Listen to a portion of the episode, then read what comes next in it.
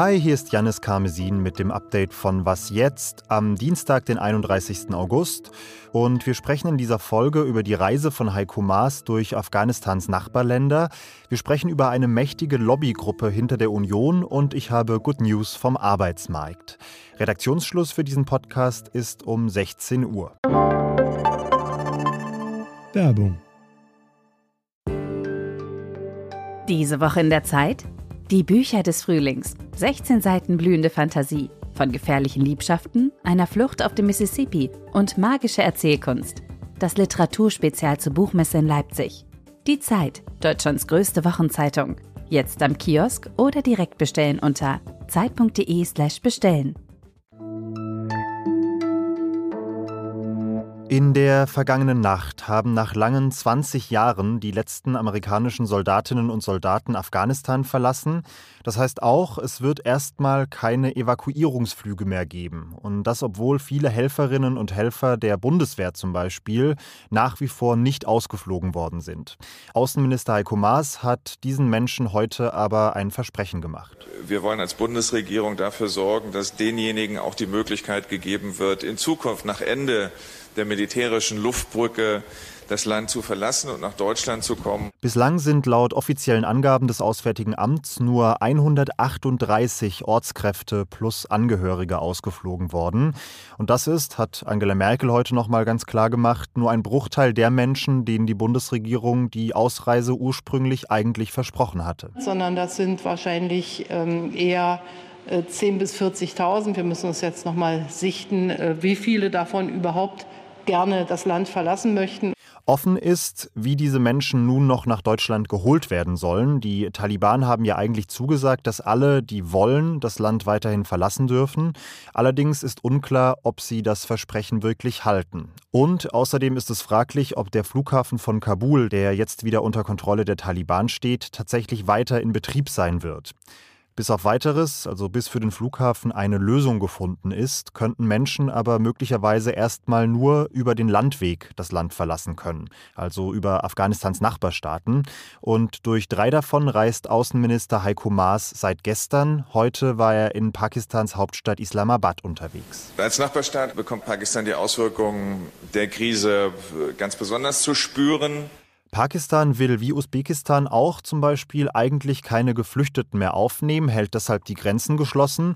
Aber Maas hofft darauf, dass zumindest die Menschen passieren dürfen, die schon eine Erlaubnis haben, nach Deutschland weiterreisen zu können. Außerdem haben sowohl Heiko Maas als auch Angela Merkel heute nochmal betont, dass Gespräche mit den Taliban weiterlaufen sollen. Das ist jetzt wohl zu unterscheiden von jeder diplomatischen Anerkennung. Es geht einfach nur darum, überhaupt Menschen äh, in, in, oder Diplomaten in der Nähe zu haben, die mit den Taliban reden können. Und es soll Geld fließen. 100 Millionen Euro sind an humanitärer Hilfe schon geflossen. Weitere 500 Millionen sollen es werden. Das Geld soll sowohl an Afghanistan gehen als auch an die Nachbarländer, die die erste Anlaufstelle für Geflüchtete sein werden. Im Berliner Maritimhotel kommt heute eine ganze Menge Politprominenz zusammen. Es ist viel Unionspolitik dabei. Armin Laschet, Friedrich Merz, Peter Altmaier und einige mehr. Aber auch FDP-Chef Christian Lindner oder Österreichs Kanzler Sebastian Kurz werden erwartet. Sie alle folgen in der wirklich heißen Phase des Wahlkampfes der Einladung des sogenannten Wirtschaftsrates der CDU. Das ist eine Lobbygruppe für Unternehmensinteressen, die zwar trotz des Namens kein Teil der CDU ist, aber eben doch maßgeblich mitbestimmt, sagt meine Kollegin Annika Jörres. Hi Annika. Ja, hallo.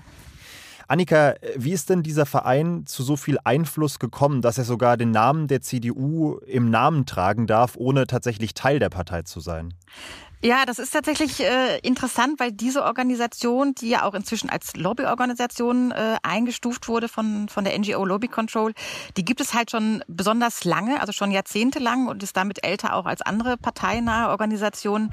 Und die Verbindungen zur CDU sind halt wirklich traditionell sehr eng. Also jeder, äh, jede Veranstaltung, die, die die machen, ist sehr prominent besetzt. Also heute kommt ja auch Spitzenkandidat Armin Laschet, der hat ja sicherlich auch sehr viele andere Termine gerade, aber die sind äh, sehr nah dran an der, an der CDU, aber versuchen jetzt, weil es natürlich jetzt viele Lobbyskandale gibt, ein bisschen ähm, auf Distanz zu gehen, offiziell. Aber es fällt natürlich schwer. Ne? Also wenn man den Namen schon im, also wenn man schon die CDU im Namen trägt, ist es natürlich schwer zu sagen, sie wären eigentlich parteiunabhängig. Das nimmt ihnen dann inzwischen eigentlich niemand mehr so richtig ab. Hm. Kannst du was dazu sagen, wie, wie diese enge Verbindung entstanden ist? Geht das auch über finanzielle Zuwendungen? Darüber ist nichts bekannt, aber es ist klar, dass da natürlich die ganz äh, großen äh, Unternehmen drin organisiert sind. Also es sind mehr als 12.000, ähm, die im Wirtschaftsrat sitzen und darunter auch die großen, also RWE, BASF, Siemens und deren, deren Vertreter. Und die zahlen dafür auch richtig viel Geld, also Einzelpersonen 1.000 Euro im Jahr, Unternehmen auch schon mal ein paar Zehntausende. Und ähm, das heißt natürlich auch, dass die gut aufgestellt sind und dann auch ähm, ja da, da Gehör finden. Ne? Also die Präsidentin Frau Hamka beispielsweise, die hatte allein im vergangenen Jahr 13 direkte, also Einzelgespräche mit äh, Wirtschaftsminister Altmaier oder seinem Staatssekretär. Da sieht man schon, dass die wirklich ganz ganz eng dran sind an der CDU. Du nennst den Wirtschaftsrat jetzt den Ghostwriter der CDU in einem Artikel auf Zeit Online. Wieso das denn? Inwiefern werden denn Positionen der, des Wirtschaftsrates auch bei der CDU-Politik konkret sichtbar? Ja, ich habe mir einfach mal die äh, Forderungen des Wirtschaftsrates angeguckt und das, was dann am Ende an Politik rauskam bei der Großen Koalition oder direkt bei der CDU-Regierung.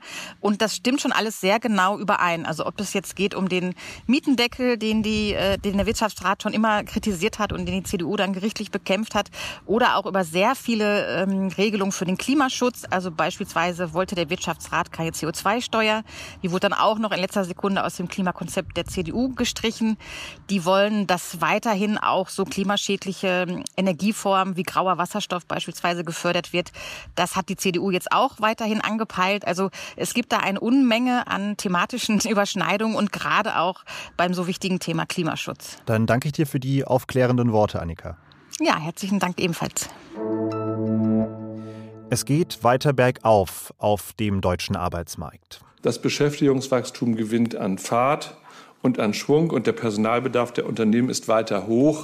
Das hat heute der Chef der Bundesagentur für Arbeit, Detlef Scheele, gesagt. Es sind nämlich in diesem August 12.000 Menschen weniger arbeitslos als im Juli. Das klingt erstmal nicht nach viel, aber es ist tatsächlich recht ungewöhnlich, denn eigentlich steigen die Arbeitslosenzahlen über den Sommer hin immer an.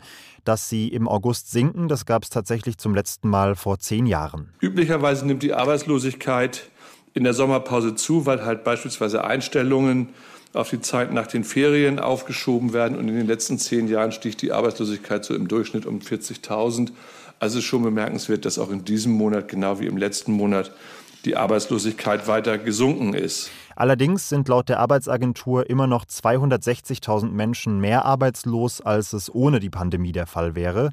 Bis diese negativen Corona-Effekte überhaupt nicht mehr auf dem Arbeitsmarkt spürbar sein werden, wird es aber wohl noch zwei bis drei Jahre dauern, hat Detlef Scheele gesagt. Und er hat auch davor gewarnt, wenn die Impfkampagne weiterhin stockt, wie aktuell, und neue Einschränkungen notwendig werden sollten, dann dürfte man das auch relativ schnell auf dem Arbeitsmarkt merken. Was noch?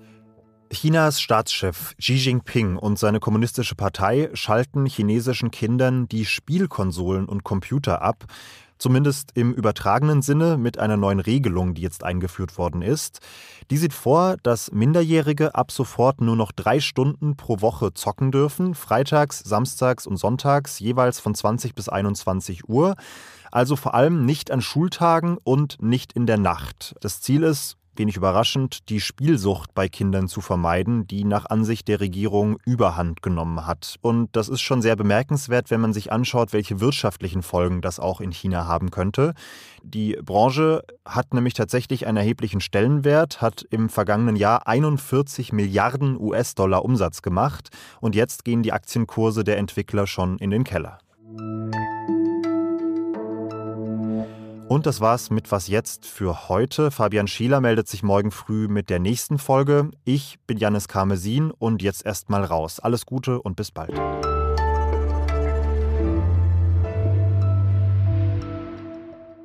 Und vielleicht noch ganz kurz zur Einordnung dieser Windgeräusche auf Annikas Aufnahme. Sie ist sehr kurzfristig eingesprungen, war sehr spontan und ich habe sie erreicht in Südfrankreich. Was Sie da gehört haben, waren also schöne warme Mittelmeerwinde.